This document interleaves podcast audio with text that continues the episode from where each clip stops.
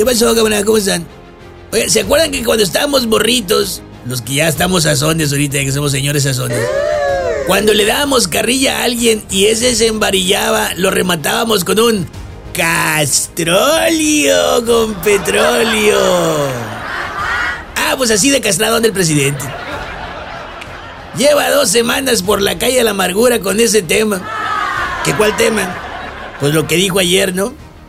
Qué lamentable que los hijos paguen por lo que hacen sus padres. Y yo me quedé, ah, caray.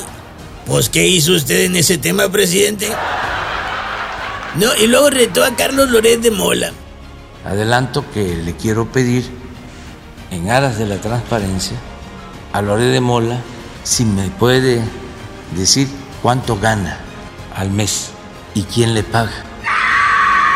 No, pues ahora sí que por los contratos del amigo de la familia política de su hijo con Pemex, Castrolio con petróleo.